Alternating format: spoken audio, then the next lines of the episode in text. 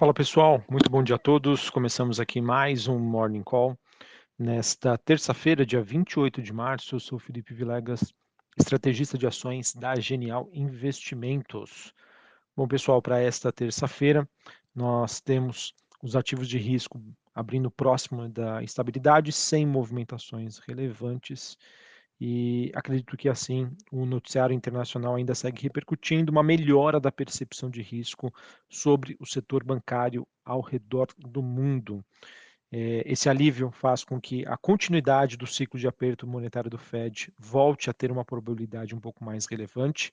Não por menos, a gente tem hoje precificado no mercado é, que existe uma chance de 50% de que o Fed eleve as suas taxas de juros é, em 0,25 na próxima reunião, porém, os investidores esperam aí uma forte flexibilização depois desse aumento.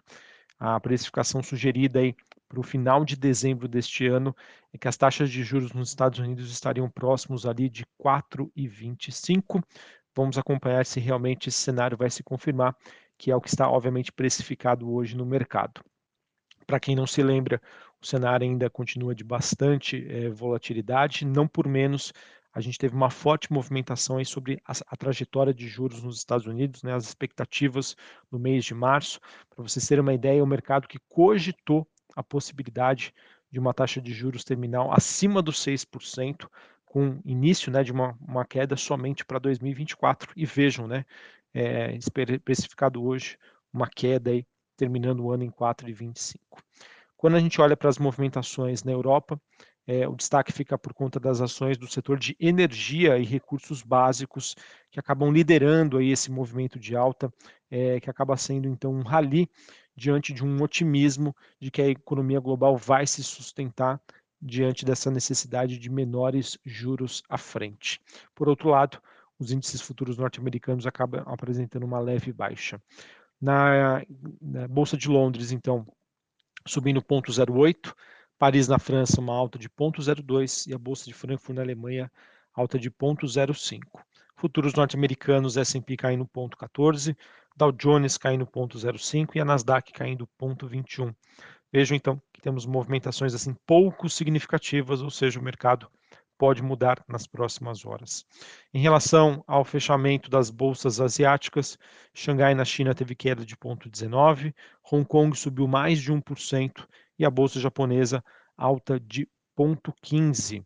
É, além disso, nós temos o VIX, que é aquele índice do medo, subindo 2%, mesmo assim numa região bastante tranquila, dos 21 pontos. O dólar index, que é o DXY, o motorista dos ativos de risco, caindo 0,23 a 102,62 pontos. O dólar, pessoal, que tem sido também influenciado bastante por essa perspectiva de uma política monetária mais restritiva na Europa. Ou seja, se teremos mais juros na Europa, é, a moeda, né, o euro, acaba se valorizando, se valorizando com o investidor aí buscando alocações em renda fixa no velho continente. Taxa de juros de 10 anos nos Estados Unidos cai, é, subindo 0,75 a 3,55. Bitcoin, pessoal, que foi um dos ativos que mais se beneficiou dessa corrida né, contra os bancos, de saída dos bancos, caindo 5% nesse momento, ele que volta ali para o patamar dos 26.600 dólares a unidade. É aquilo. Se o mercado ficou, mercado não, né? Se as pessoas ficaram com medo do setor bancário nos Estados Unidos e correram para o Bitcoin, agora que a situação está se normalizando, o Bitcoin acaba sofrendo mais neste cenário. E quando a gente olha para a movimentação das commodities, a gente tem um dia um pouquinho mais positivo. Daqui a pouquinho eu falo mais sobre elas. Porque antes, queria falar sobre a China. A China, em que nós temos o mercado imobiliário dando sinais um pouco mais positivos, pelo menos a curto prazo, e isso acaba mantendo aí as expectativas dos investidores numa trajetória de uma recuperação um pouco mais consistente. Como a gente vem falando aqui, pessoal, eu não vejo o mercado imobiliário como sendo é, o grande impulsionador da recuperação da economia chinesa, tá? Muito pelo contrário. Mas, obviamente, se você acaba vendo um sinal de estabilização do setor imobiliário na China, por consequência, outros setores também devem estar em condições melhores, o que corrobora aí na tese que a gente vem comentando aqui com vocês, passou por uma, uma, certa turbulência nas últimas semanas, mas com, obviamente com a divulgação de dados, o mercado volta a, digamos assim, para sua linha de raciocínio eh, original, mantendo sua expectativa em torno da reabertura da China e como isso vai ser positivo aí para a precificação das commodities, que acabam, obviamente, tendo como destaque o petróleo hoje, o petróleo que WTI negociado em Nova York, na faixa ali dos 73 dólares o barril, uma alta leve neste momento, de 0,5%. Mas ontem o petróleo subiu mais de 5%. Olhando para os metais industriais, industriais, cobre recuando 0,36, níquel subindo 0,65 e o minério de ferro na China tendo um dia de recuperação depois de uma queda forte ontem, subindo em torno de 1,5% a 2%. Isso acontece com um investidor aí avaliando aí com melhor otimismo é uma possibilidade de aumento de demanda da China e, obviamente, enfraquecimento do dólar. Beleza? Então, para a gente compilar aqui as informações, pessoal, a crise bancária né, nos Estados Unidos, na Europa, por enquanto segue de lado. Não temos sinais de piora, mas também não dá para a gente falar que tá, as coisas estão melhorando. Inflação no mundo segue desafiadora? Sim, segue bastante desafiadora é, e, na minha opinião, a divulgação de dados né, que vão acontecer nas próximas semanas relacionados ao mercado de trabalho, os próprios dados de inflação podem tirar um pouquinho desse otimismo que a gente vê a curto prazo, mas é aquilo.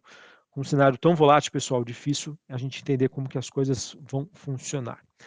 É, enfim, no, no caso do mercado de crédito, tá, que também é outro ponto de atenção dos investidores. Nós temos claros é, sinais aí de desaceleração na Europa, nos Estados Unidos, no Brasil, e isso obviamente vai exercer aí uma pressão importante, uma pressão negativa sobre o crescimento da Europa, nos Estados Unidos e também no Brasil nos próximos meses, o que a gente, o que ajuda a acreditar que a inflação também deve de alguma maneira ser combatida por conta desse cenário que segue então de bastante volatilidade, sem grandes mudanças substanciais, pessoal, é um pouquinho mais do mesmo, mas o cenário base continua. Mercado acreditando na reabertura da China, seus possíveis efeitos inflacionários, situação complicada de crédito, não somente no Brasil, na Europa, nos Estados Unidos, que acaba tendo um efeito deflacionário, e obviamente que isso vai impactar é, mais lá na frente nas economias, e o mercado segue nesse compasso de espera, precificando se vai ser necessário mais juros ou menos juros. Se for necessário mais juros por conta da inflação, mais impacto vai ter na economia. Menos juros, menos impacto na economia global. Beleza? Bom, falando agora sobre Brasil, é, deve ser publicada daqui a pouquinho, né, às 8 horas da manhã, daqui a pouquinho para o horário que eu estou gravando aqui é, esse Morning Call. A gente vai ter então a publicação da ata do Copom da semana passada, que teve lá suas repercussões. É, o mercado que espera né, que essa ata seja um pouquinho mais dovish do que foi ah, o comunicado do Copom na semana passada, depois de todas as repercussões com a equipe econômica, com o governo, enfim, essa guerra de braço continua. Sem cronograma definido para apresentação do, do arcabouço fiscal, o noticiário também aqui no Brasil segue bastante esvaziado. Destaque apenas para hoje que a gente tem a reunião para tratar do teto dos juros do consignado, para a qual aí a Fazenda e os bancos estão negociando um acordo de uma taxa de 1,99 ao mês.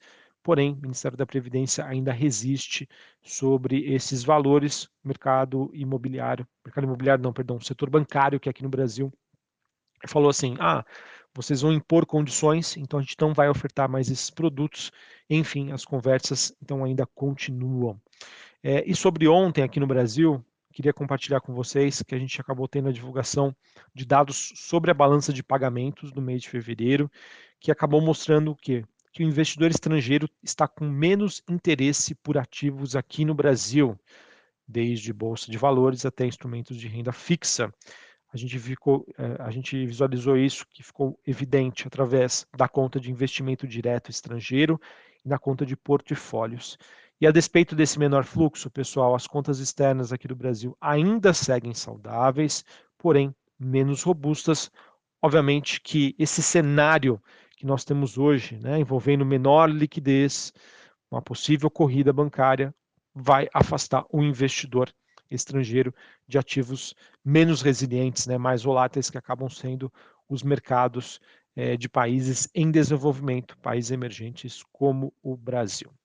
E para a gente encerrar aqui, falando um pouquinho mais sobre o noticiário corporativo, a gente teve a Melius, é, ela que aprovou uma proposta que vai ainda ser encaminhada para ser discutida numa Assembleia Geral Extraordinária de grupamento é, e desdobramento simultâneos de suas ações ordinárias.